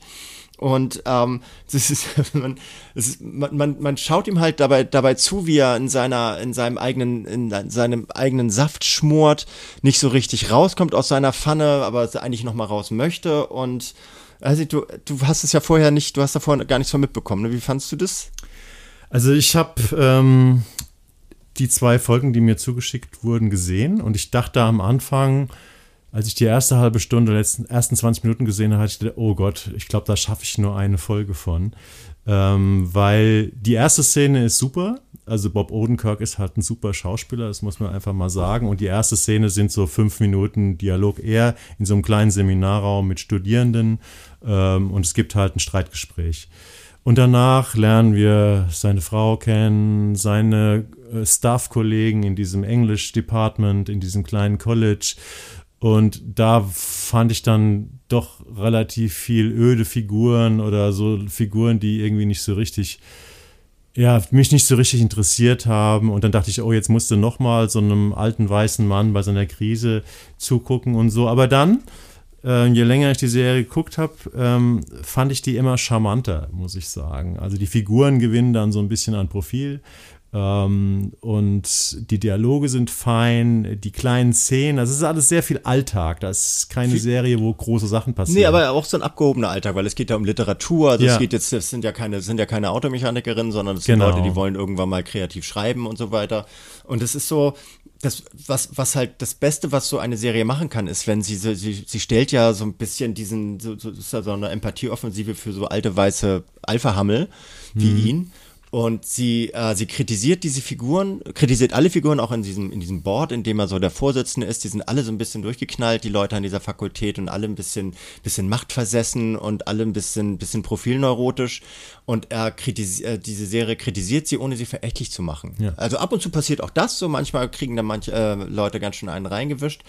Aber er, er, die- die Serie schafft es aber trotzdem immer so ein bisschen den Draufblick zu behalten und nicht zu werten und so weiter. Und Bob Odenkirk dabei zu, äh, zuzuschauen, wie er an seinem, an seinem eigenen Altersprozess verzweifelt und an seiner eigenen äh, Bedeutungslosigkeit, an der Ja. drohenden. So auch so im äh, Zusammenspiel mit so einem früheren Kollegen, der viel, viel erfolgreicher ist, mit dem er vor 20 Jahren noch so auf Augenhöhe. der eine reale Figur übrigens auch ist, ne? Ge- Spitzenfigur. Es, es, nee, der, der, den gibt's wirklich. Also diese Schriftsteller, ich habe jetzt so, gerade ich die zweite Folge heißt so wie der Schriftsteller. Ja. Diesen, ich habe das dann gleich gegoogelt. Diesen Schriftsteller gibt es wirklich. Es ist wirklich ein ganz bekannter Schriftsteller Welt, in den USA. Und dann habe ich geguckt, ob der sich vielleicht auch selbst spielt, weil ich Ja. kannte ihn nur im Namen nach, wusste aber nicht, wie er aussieht. Aber es ist ein Schauspieler. Ja. Es ist tatsächlich aber so, die ist jetzt nicht, die will uns jetzt nicht die Welt neu erklären und so. Und die will auch nicht, die will auch nicht das, das Serien, äh, horizontale Serienfernsehen neu erfinden oder sowas, sondern die erzählt einfach eine äh, ne Kleinstadtgeschichte mit, mit Kleinstadtmenschen, die Kleinstadtprobleme haben und versuchen damit klarzukommen. Und dabei aber was, was mir wirklich ganz, ganz positiv aufgefallen ist, ist die- diese tolle Love Story mit seiner Frau Lily. Die wird von äh, Mireille Enos gespielt, hab ich, kannte ich vorher nicht. Ja, das ist die amerikanische Kommissarin Lund, ne? Verrückt. Also die hat das, die hat schon in vielen Serien Ja. Hauptrollen gespielt. Die hat sozusagen die von der dänischen äh, Kultserie, die amerikanische Version, die Kommissarin gespielt. Okay, ja, also das ist ja kein unbeschriebenes Blatt. Und diese, diese Liebesgeschichte von, den, von diesen beiden, die schon sehr lange miteinander äh, zusammen sind, eine Tochter haben, die natürlich von ihm nichts wissen will oder ihn verachtet, das, das ist so, die ist auf so eine Art gleichzeitig empathisch und distanziert, die unglaublich viel, glaube ich, widerspiegelt für, über, alte Ehen. Aber, Ja. aber auch da wieder niemand verächtlich macht oder durch den Kakao zieht, sondern sich einfach diese beiden Leute an, äh, anschaut und guckt, wie sie mit, miteinander klarkommen. Und sie natürlich als starke Frau, die, starke Frau, sorry, die erfolgreicher ist als er in ihrem Beruf so und dadurch natürlich seine Profilneurose nochmal verstärkt dass, dass, dass die trotzdem irgendwie immer auf seiner Seite bleibt und dass die sich immer wieder versuchen zusammenzuraufen. Das ist eine ganz, ganz schöne Liebesgeschichte, finde ich auf jeden Stimmt, Fall. also ich hatte auch überlegt, ja, wovon erzählt die Serie eigentlich? Also das ist auf jeden Fall eine Serie über Glück und, äh, und Sehnsucht und Unglück in der Provinz. Äh, es ist auch ein Film über Universitätsbetrieb ein bisschen. Es ist natürlich ein, eine Serie über das Altern. Äh, Es ist ganz, ganz stark eine Serie über Literatur, weil immer wieder zwischendrin übers Schreiben gesprochen wird. Und ähm, aber du hast recht, es ist auch eine Serie, die von, äh, von alten Ehepaaren oder einer alten Liebe erzählt. Also eigentlich ist es mit, obwohl es am Anfang so zynisch daherkommt und Bob Odenkirk ja auch so ein bisschen prädestiniert ist für zynische Charaktere, ähm, ist es eigentlich die äh, warm, einem, mit der warm, eine der warmherzigsten Formate, was wir ähm, heute besprechen. Ja, ne? das stimmt. Und äh, vielleicht noch mal zum Abschluss. Ich habe mir mal geguckt, weil es hieß, äh, dass, äh, die Serie basiert auf dem 1997 veröffentlichten Erfolgsroman Straight Man von, auch da sind wir wieder beim Pulitzer-Preis, den wir ja letzte Woche hatten, oder vor drei Wochen, von Richard Russo. Äh, Der hat den Pulitzer-Preis 2002 für Empire Falls gekriegt. Das, da ist übrigens auch eine Miniserie von HBO draus geworden. Und äh, für mich ist es dann rund geworden, weil so Geschichten über alte weiße Männer, die über ihre äh, nahende oder schon existente Bedeutungslosigkeit nachdenken, der, solche Stoffe waren natürlich vor 25 Jahren noch viel moderner, als sie jetzt, Ja. jetzt sind. Ne? Deswegen haben sie sich vielleicht fast ein bisschen zu viel Zeit gelassen mit der Serie. Weiß nicht, aber vielleicht mussten sie so lange warten, bis Bob Odenkirk Das richtige Alter hat, hatte, genau, ja. bis, bis Genau. der das spielen kannte. Das ist, also ich finde es, es ist altes Fernsehen auf eine Art, aber weil halt Ja. auch, seit- also die Alma Mater, in der er sich bewegt, so gerade die Studis, die sind natürlich auch alle sehr viel jünger. Dadurch wird das auch immer wieder ein bisschen generationenübergreifend gegroundet. So. Also ich finde es, ich fand, ich fand die ganz, ganz herzergreifend. Also ja, sie ist die- sehr mich- charmant, die ja, Serie. Fand ich jetzt auch. Ich könnte mir sogar vorstellen, dass ich die noch weiter gucke. Kann ich mir auch vorstellen. Ja. Ja. ja, und damit kommen wir zu unseren deutschen Abbindern, wobei es relativ viele Abbinder sind. Äh, nämlich jetzt vergleichen wir erstmal, oder vergleichen hört sich so akademisch an. Ähm, wir haben zwei Dreiteiler, zwei Doku-Dreiteiler. Der eine den könnt ihr jetzt schon sehen in der ARD-Mediathek. Äh, das ist die hautnah beobachtete Banddokumentation Echt, unsere Jugend, also über, die, über das Bandphänomen Echt, äh, die sozusagen 30 Jahre nach ihrer Gründung ähm, der Sänger und mittlerweile ja auch ähm, ganz gut beleumundete Regisseur Kim Frank hat sozusagen ihre Tonnen von Videomaterial durchgeguckt, was die Band immer wieder mit ihren kleinen, wie hießen die, Campcorder, oder? Wahrscheinlich. Ja. Damals in den 90ern und Anfang der Nullerjahre aufgenommen hat. Also da hat er wahrscheinlich auch so ähnlich wie Annette Hess mit ihren Prozess- Soundfiles wahrscheinlich ungefähr genauso viele Stunden oder noch mehr Stunden. Natürlich sehr viel belangloseres Material gehabt, nämlich von jungen Leuten, die überraschend eine, eine Band am Start hatten, die ja Nummer 1 Album hatten Ende der 90er Jahre und äh, auf der Bravo waren und ein Teenie-Phänomen. Das ist eine dreiteilige Doku. Ähm, und dann kommt, äh, wie von Geisterhand gezaubert, eine Doku am 23.11., also nächste Woche, die sehr gut dazu passt, ist auch in der ARD-Mediathek zu finden. Äh, und die heißt Die Viva-Story, zu geil für diese Welt. Und äh, die hat den Aufhänger, dass am 1.12 äh, oder Anfang Dezember auf jeden Fall 1993 der Musik, das deutsche Musikfernsehen Viva, die Älteren werden sich daran erinnern, gegründet wurde äh, und sozusagen auch so ein bisschen so ein Gamechanger für unsere Popkultur und ja, ja unsere 90er Jahre ähm, dargestellt hat. Findest du es okay, dass wir die beiden Dokus in einem Blog besch sprechen, Jan. Also ist ja jetzt auch ein bisschen der Not geschuldet, weil wir uns nicht entscheiden konnten, welches davon man jetzt ich dann Ich finde auch beide besprechenswert. So. Ich finde, genau, ich finde sie auch beide gut. So es ist halt dieser, dieser Band echt zuzuschauen. Äh, bei, beim, beim Großwerden, während sie weiterhin aber klein sind. Also die fangen halt an, als sie 15, 16, 17, der älteste 17 sind und ich werden glaub, die dann. Die haben sogar schon angefangen, weil es gab vor echt die Band Seven Up ich glaube, die haben schon als Elfjährig zusammen Ja, genau. Das, die heißen ja auch nicht umsonst echt. Also die haben sich tatsächlich als Freunde zusammengefunden und sind, sind dann äh, innerhalb kürzester Zeit richtig ins Rampenlicht reingeplattert und zwar genau in dieser Zeit, in der Viva halt auch groß geworden ist. Ne? So Ende der 90er, Anfang der Nullerjahre. Ich weiß gar nicht, ob es noch bis in die Nullerjahre reinging. Ja, also ähm, ich glaube, äh, Freischwimmer, dieses Nummer 1 Album ist gleich von 99 ja. und dann ihr letztes Album Recorder ist 2001. Ja, guck mal. Ja. Also das heißt, es, das, das überlappt sich so ein bisschen und echt ist tatsächlich so eine Oral History. Du, äh, das wird erzählt von dem Kim Frank vor allem und wir, äh, wir erleben dabei so eine, so eine kritische, ähm, so, so, so eine kritische Selbstreflexion über das, was damals passiert ist. Ich will da auch gar nicht so viel drüber erzählen, sowas. Es, ist, es hat, finde ich, zwei Ebenen. Das eine ist, wir erleben dabei sozusagen, wie die, wie die Aufmerksamkeitsökonomie langsam Fahrt aufnimmt. Damals halt noch für die, für die äh, Generation Videokamera oder was du gesagt hast. Das heißt, es gab, überhaupt noch, es gab überhaupt noch keine, keine, keine äh, Portale oder Austauschmöglichkeiten. Man musste fürs Tele Telefonieren tendenziell sogar noch in eine Telefonzelle gehen.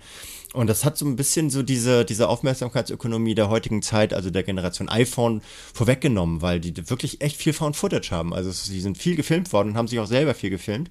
Und wir erleben also so ein, auch so ein bisschen so eine Katharsis dieser, dieser Band, sowas, dieser fünf Jungs, von denen, äh, die, die mehr oder weniger erfolgreich geblieben sind. Und mhm. dem dabei zuzuschauen, wie sie sich selber heute analysieren und auch ihre eigenen Fehler, die sie damals gemacht haben, insbesondere Kim Frank, äh, reflektieren und annehmen und akzeptieren, was sie miteinander gemacht haben, das ist, finde ich schon, ein starkes Stück. Teilweise ist es, also Kim Frank ähm, kommentiert das oder äh, spricht den Off-Kommentar. Ähm, in sehr einfachen Worten, aber sehr ehrlichen Worten. Mhm. Also er hat sich für eine sehr einfache Sprache, da wird nichts überhöht. Das ist sozusagen das Gegenteil von The Killer. Da mhm. ist überhaupt nichts Feuilleton. Äh, aber dafür ist es schmerzhaft ehrlich. Er erzählt alles so, wie es war oder wie er es gesehen hat, ähm, ganz direkt. Und dadurch baut sich zusammen mit diesem sehr authentischen Material ähm, über, keine Ahnung, äh, Abstürze, Depressionen, ähm, einfach nur blöd sind, aber natürlich auch große Erfolge, die man gefeiert hat. Ähm, baut sich eine unglaubliche Intensität auf. Ja, über das diese ist wirklich intensiv. ungefähr drei Stunden oder zweieinhalb Stunden. Ja. Ne? Also ja. Das diese hat mich auch überrascht, Teile. diese Intensität, weil echt ist natürlich auch so wie Tokyo Hotel so ein, so ein Phänomen, das damals sehr verächtlich äh, oder abschätzig ähm, behandelt wurde, ganz oft. Also so Leute, die äh, so, so aus, dem- aus dem Indie, Indie-Rock Kontext, die fanden die halt eher lächerlich, sowas so. Und man merkt aber auch, dass da echte Musiker dahinter stecken und sowas. Man lernt auch tatsächlich was über die, die Mechanismen der, der Popkultur der damaligen Zeit. Und das ist dann ja auch wieder so der Über, die Überleitung zu dieser Viva-Doku, wo die ein wichtiger, ein wichtiger Faktor sind. Also Ja. du siehst auch in der Viva- Viva-Doku immer mal wieder echt. So. Genau. Also äh, wir wir haben jetzt gerade die beiden Alben 99 und 2001 erwähnt. Das erste Album, was auch schon ein Überraschungserfolg war, war ja aber auch schon dann 97 oder sowas. Das heißt, die haben, also Viva hat auch für den Erfolg von echt mitgesorgt. Ja, ja. Und darum geht es im Prinzip auch in dieser Viva-Doku. Äh, die kam ja einfach zu einem Zeitpunkt, 93 kam dieser Sender, ich sag mal so, es war einfach eine der besten Geschäftsideen jener Zeit, weil es gab diese die jungen Leute, äh, deren Themen fanden im normalen Fernsehen nicht statt. Es gab zwar MTV, aber das war Englisch und cool. Und auf einmal hatte jemand die Idee, wir machen hier in Köln äh, ein Fernsehstudio und stellen irgendwie so unseresgleichen, also irgendwelche Kids von der Straße, die ein bisschen cool ein bisschen lustig sind, vor die Kamera und die sagen dann auf Deutsch, so wie in der Schnabel gewachsen ist, irgendwelche Musikclips an. Und die Musikindustrie, damals ja noch vor illegalem MP3 MP3-Download und, und so weiter noch gut im Saft, was die Verdienste betraf.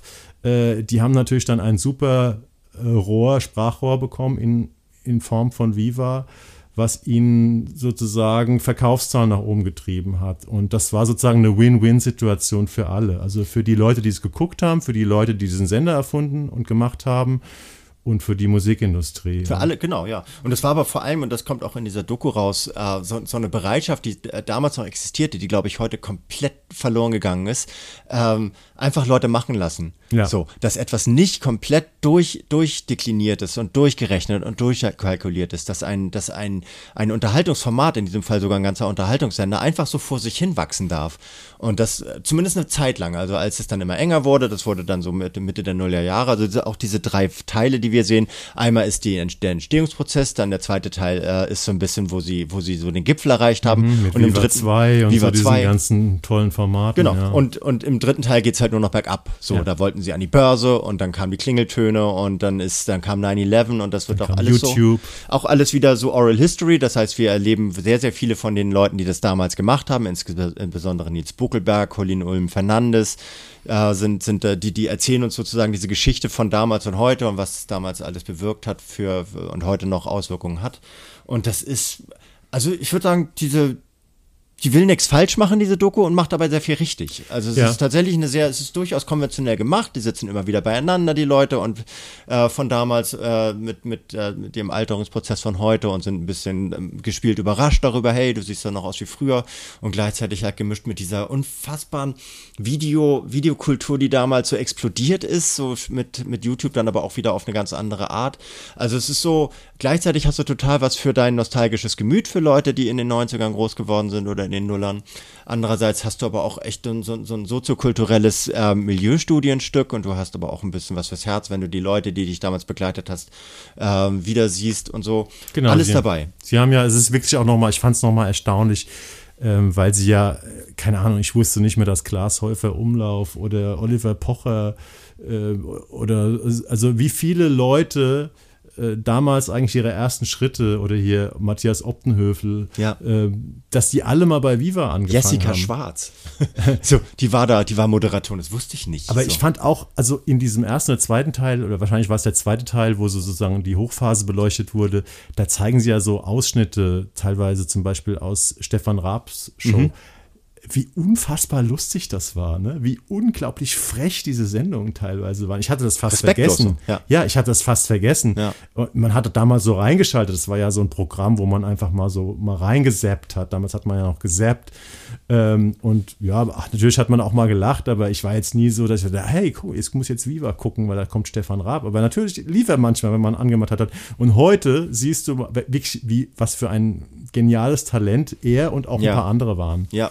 Ja, auch auf eben diese, diese komplette Furchtlosigkeit, Ja. die sie an den Tag legen. Wenn ich meine, die haben da wirklich mit den absoluten super mega Superstars der, der, der Popkultur, die saßen im Studio und die konnten entweder teilweise nicht mal richtig Englisch, um denen ihre Fragen zu schildern.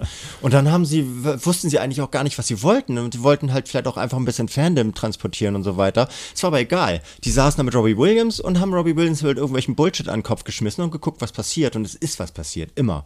Und das war, also das, das, Das so bringt die Doku super rüber. Ja. Also ich finde gerade jetzt in, in der Kombination, ich habe beide Dokus, alle drei Teile, also sozusagen alle sechs, wenn man sie zusammennimmt, in einer relativ kurzen Zeit gesehen, ist ein tolles Zeitbild und wenn man sich selber äh, an, die, an, an diese Jahre erinnert, ähm, ja, wird man da unheimlich gut abgeholt. Ja. Und lernt trotzdem eine Menge. Eben, und alles in der ARD-Mediathek, also das, das ein, echt schon jetzt und äh, die Viva-Doku ab Freitag, glaube ich, oder irgend sowas, könnt ihr euch alles am Stück angucken, ist relativ kompakt, äh, beides unter drei Stunden so, finde ich, also um, unbedingt, unbedingt lehrreich, interessant, originell, unterhaltsam und einfach schön.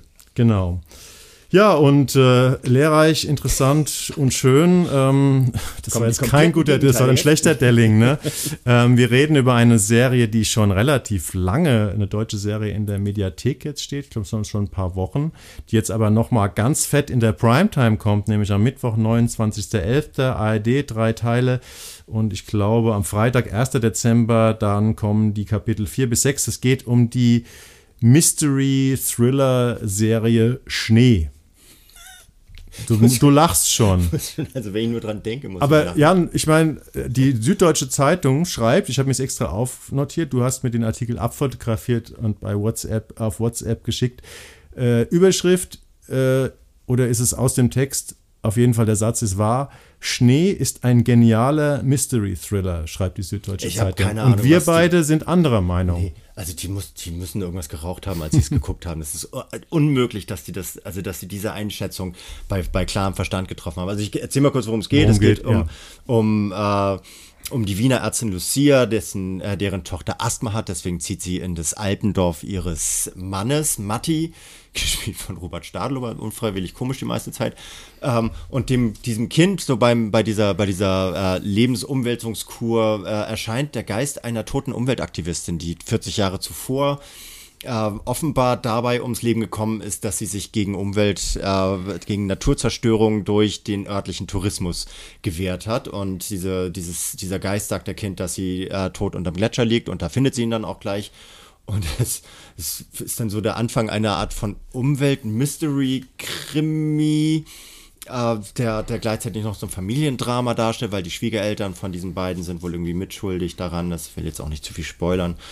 Also, also ich, hab immer, ich hatte immer das Gefühl, wir wollen es ja kurz machen, so dass die, dass die Head-Autorin Michaela Taschek, die ist halt, wollte eigentlich einen Kurzfilm machen und ist dann immer wieder auf ihrer Tastatur eingedöst und hat äh, dabei irgendwelchen Quatsch da reingeschrieben und dadurch hat sie es äh, von 15 Minuten, die, die, die das Ganze vertragen hätte, auf, glaube ich, insgesamt gefühlt 4643 Stunden gedehnt hat. Ja, ich finde noch nicht mal, dass die Länge unbedingt ein Problem ist der Serie. Also wir können ja mal mit dem Positiven anfangen. Hast du ich, was? Ja, ich habe durchaus. Ich finde, Brigitte Hopmeier macht das erstmal ganz gut. Ja, die macht vieles gut. Äh, Die macht vieles gut. Man wünscht ihr öfter mal bessere Drehbücher. Ich habe auch ein Gespräch mit ihr dazu geführt. Ich finde, Brigitte Hopmeier ist eine gute Schauspielerin. Und die Serie, die fast ausnahmslos von weiblichen Kreativen äh, gemacht wurde, also Regie, Drehbuch, alles Produzentinnen und so weiter, äh, sieht fantastisch aus, muss man sagen. Ja. Also es sieht schon, ist schon schön fotografiert. Also diese Düsterheit dieses Alpendorfes, was natürlich auch wieder Rotten heißt, ja, in Anführungs Ausrufezeichen in Klammern, äh, Rotten. Ähm, und es soll halt ein Dorf im Niedergang sein. Ich finde, fotografiert ist es gut. Was mich am Anfang schon gestört hat bei der Serie, ungefähr nach fünf Minuten, war, dass da wieder zu viele Mystery-Klischees einem um die Ohren geknallt werden. Also alles, äh, wo man sagt, der Genre ist halt das Problem. Immer, du musst die altbekannten Dinge, die man erwartet, neu variieren, aber hier entsteht keine Varianz. Äh, es sind einfach immer die gleichen ähm, gruseligen oder mysteriösen äh, Dinge, die man aus tausend anderen Formaten kennt, die hier also im Staccato-Takt äh, vorgeführt werden. Aber danach wird die Serie leider noch schlechter, weil der Plot wirklich extrem abdreht. Alles, alles dreht daran ja. immer ab. Also das muss, was du eben meinst, so diese, diese, diese Stereotypen im Keller von, diesen, von dieser Familie, muss irgendwie so ganz mystisch so eine Keller, so, so, eine, so eine Heizung wummern und es kommt niemand, der, der sie repariert und es mhm. gibt geheime Türen und es gibt so, so wunderliche, wunderliche Unikums, die halt irgendwie ständig hinter irgendwelchen, hinter irgendwelchen Gardinen von komplett menschenleeren Straßen eines Dorfes, das zwar eine Pathologie hat, aber nicht mal ein Kiosk und so. Es ist aber alles, so das Drehbuch ist so was von derartig kompletter Bullshit. Und es geht ja. dann dahin, der Schnee spielt eigentlich die Hauptrolle daran, weil der ja ausbleibt so und das hat was damit zu tun, dass die Menschen Raubbau betreiben an der Natur. Alles sehr kritikwürdig, kann man machen. Und dann ist es aber wirklich, es wird immer thematisiert, dass es keinen Schnee gibt. Und dann verschwindet das Mädchen, sie suchen sie oben auf der Alm und da herrscht dichtes Dreh Schneetreiben und zwar seit Tagen, so dicht ist da der Schnee. Und dann merken sie natürlich, so, so finden wir den ja nicht. Und dann, und dann einen Schnitt später sind sie an derselben Stelle, der, der Berg ist wieder grün, es gibt keinen Schnee. Und da denke ich mir so, was habt ihr denn, was habt ihr denn genommen, dass euch die Continuity und die, die, die Schlüssigkeit des Drehbuchs so scheißegal Aber ist? Aber dafür gibt es Wölfe, von ja. denen ich gleich gedacht habe, die sehen überhaupt nicht aus wie Wölfe, die sehen nee, aus waren, wie Hunde. Das waren Huskies. Und dann habe ich, hat mir die Brigitte Hubmeier im Interview tatsächlich gesagt, die haben mit Wolfshunden gedreht, die jetzt auch nicht so ganz ungefährlich sind, die muss man auch gut trainieren, aber also irgendwie ist das ganze Ding extrem unglaubwürdig gewesen, bis auf so ein paar skurrile ähm, Kämpfe. Ich, wir, wollen jetzt nicht zu sehr spoilern, weil es Eigentlich ist in der, in der vorletzten Folge oder letzten Folge, da gibt es einen Kampf zwischen zwei Frauen im Schnee. Mhm. Hast du da auch so viel gelacht? Ich, ich habe die ganze Zeit gelacht, weil das ja. einfach so lächerlich ist, dieses Format. Also ich möchte wirklich gerne wissen, was die SZ daran. Ich habe den geschrieben. Ich habe gesagt, ich Hast möchte. Du einen Leserbrief geschrieben? Ja, ich habe direkt an die an die Autorin geschrieben. So, ich habe, ich möchte das wissen, was sie daran. Also wenn du das hörst, ruf mich an. Ich möchte es verstehen, weil ich habe selten etwas Schlechteres gesehen aus deutscher Produktion, auch wenn die Bilder schön sind. Ja, also wir haben ja jetzt schon öfter Mystery aus Deutschland gehabt. Ähm, leider meistens mit einem nicht so guten Ergebnis. Also Leute, aber die Primetime wird gefüllt. Nächste Woche Mittwoch und Freitag ja. mit jeweils drei Folgen Schnee. Haben wir abgehandelt. Genau. Und unser letztes Format für heute. Ich musste dich so ein bisschen überzeugen, nochmal über Jan Ulrich zu sprechen. Ja, du hast Bock ja bloß nicht mehr, nichts mehr über Jan Ulrich. Aber ich finde natürlich, Jan Ulrich ist ein Riesenthema, vor allem wenn er sich erstmals äh, in der Amazon-Serie Jan Ulrich der Gejagte, äh, vier Teile, ähm, ab Dienstag, 28.11. selbst stellt. Und wir hatten ja hier mal über die äh, sehr, sehr gute Doku, äh, ARD-Doku Being Jan Ulrich gesprochen, mhm. die ja mhm. überall großes Lob erfahren hat, die, glaube ich, sogar auch dir gefallen hat. Und ich habe mir tatsächlich ähm, auch überlegt, ja, was will man denn dann noch Neues erzählen, wenn man jetzt in der, noch eine Amazon-Doku macht. Aber die hat natürlich zwei Pfunde, mit denen sie wuchern kann, die Serie. Einmal, Jan Ulrich ist in der Serie sogar selbst drin, da wird bestimmt auch ein bisschen Geld geflossen sein. Mhm. Der fährt tatsächlich dann nochmal so auf dem Rad so bestimmte Stationen ab, Lebensstationen, auch die teilweise natürlich auch identisch sind mit, mit wichtigen Etappen, die er gefahren ist und stellt dann sein Rad an den Rand und erzählt dann, sein Leben. Und ähm, das andere Fund, mit dem äh, die Serie wuchern kann, ist, sie ist von Sebastian Dehnhardt und der hat ja mit Nowitzki, der perfekte Wurf, und Klitschko so zwei der ja besten oder klassischsten Sportfilme oder Sportbiografiefilme in Deutschland gemacht und der Mann kann einfach erzählen und mit der Kamera umgehen. Ja. Deswegen finde ich, ähm, ich habe jetzt zwei von vier Folgen gesehen, finde ich die ähm, Serie aus den genannten Gründen auch sehr sehenswert. Wie ging es dir? Wie viel hast du gesehen? Äh, ich habe mir nur die Trailer angeguckt. Ach, du hast dir nichts davon angeguckt. nee, kannst du eigentlich da gar nicht mitreden. Nee, ich kann nicht innerlich. Mich interessiert Jan Ulrich echt nicht. Ja. Also gar nicht. Und es ist so, natürlich werden da so Fragen ausdefiniert, wie äh, ist, es, ist sein Leben jetzt, ist er in so einem Selbstermächtigungs- oder immer noch in einem Fremdbestimmungsprozess und so weiter. Finde ich alles so für, für Radfans sowieso interessant. Ist auch popkulturell durchaus nicht, nicht frei von, von Einfluss auf alles andere, sowas, was wir durch, durch diesen Hype, den der Radsport irgendwie in den äh, in den 90ern plötzlich hatte und dann aber auch Doping und Korruption und alles, was mich daran auch irgendwie wieder schnell wieder abgeschreckt hat. Also mich interessiert Jan Ulrich einfach nicht ja. mehr. Und ich habe mir durch diese Bienen Jan Ulrich habe ich nochmal habe ich noch mal gelernt, ah ja, so darum ging's und so. Und jetzt darf Jan Ulrich gerne Privatier bleiben. So, das mhm. ist mich interessiert er nicht. Gut, aber dann bist du schon ähm, woanders als viele andere, weil Jan Ulrich ist natürlich einer, der so ähnlich wie Boris Becker, wo man auch jetzt sagen könnte, ich will keine weiteren Boris Becker-Dokumentationen, keine weiteren Boris Becker-Filme sehen, aber Jan Ulrich ist natürlich auch dieser Superstar mhm. seiner Zeit, mit dem man halt extrem mitgelitten, mitgefiebert hat. Äh, und der halt einen großen Absturz erfahren hat oder immer wieder Abstürze und der auch tatsächlich ähm, eine ziemlich interessante Lebensgeschichte hat. Und was diese Serie überraschenderweise macht, ähm, vor allem dann in dem zweiten Teil, ist eine sehr ähm, detaillierte Aufschlüsselung dieser ganzen Doping-Geschichte, die nicht nur in der DDR mhm. ähm, Staatsdoping, sondern es gab auch im Westen sozusagen Vergleichbares also, und das wird alles sehr genau, zum Beispiel in der zweiten Doku, äh, in der zweiten Folge aufgearbeitet. Und gleichzeitig ist die ganze ähm, Geschichte, weil er da auch wirklich gut mitmacht, sag ich mal, sich da sehr öffnet. Ähm, also im Prinzip ist es das erste Dopinggeständnis von Jan Ulrich. Ja, okay, er wurde, hab, ja lange da, ja, wurde ja lange dafür kritisiert, dass äh, nach dem Motto, jetzt sprichst doch mal aus, dann fällt dir auch die Last von der Seele, die offensichtlich dich bedrückt. Und er redet hier sehr, sehr offen über dieses ganze System und so weiter und auch über seine eigene, eigene Rolle darin. Und das ist durchaus anrührend, weil man es im Vergleich mit dieser Katharsis, dieser Radtour, die er macht, sozusagen, wo sich die Berge hochquält. Und das ist alles eigentlich sehr angenehm klassisch gefilmt in schönen mhm. äh, Bildern und in sehr emotionalen Szenen, ohne dass man auf die Tränendrüse drücken muss. Also es ist eine, wirklich eine gute Doku. Also glaub, wenn euch das, das jetzt nicht wie Jan vom Thema abschreckt, sagt, schaut da mal rein, das kriegt einen. Ja. Also man muss natürlich trotzdem auch ein Interesse für Radsport haben. So. Und ich, ich habe mein Interesse für Radsport, das mal so ein bisschen existiert, aber nie so richtig ausgeprägt war, das ist bei null.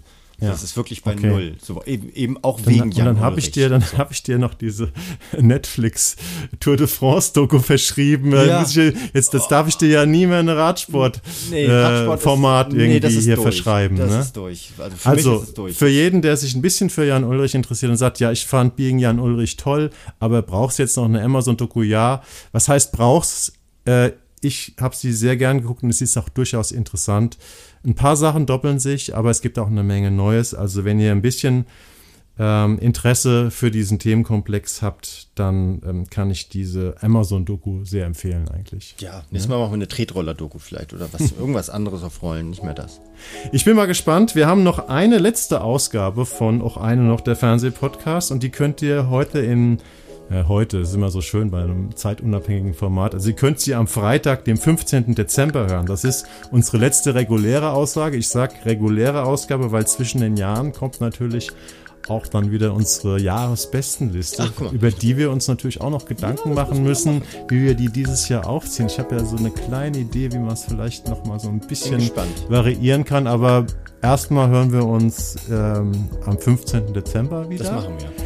Ähm, ja, ähm, bitte bewertet uns, schreibt uns unter fernsehpodcast.web.de, wenn ihr Fragen, Anregungen, Wünsche habt. Bewertet uns bei Apple Podcast, Spotify und allen anderen ähm, Podcast-Abspielstationen, auf denen ihr diesen Podcast hört. Das würde uns sehr freuen. Und ansonsten hoffen wir, dass ihr eine gute Zeit hattet mit unserem Podcast heute. Ja, fröhlichen Rest habt ne? Also, bis zum 15. Dezember. Macht's gut. Tschüss. Ciao. Och eine noch, der Fernsehpodcast.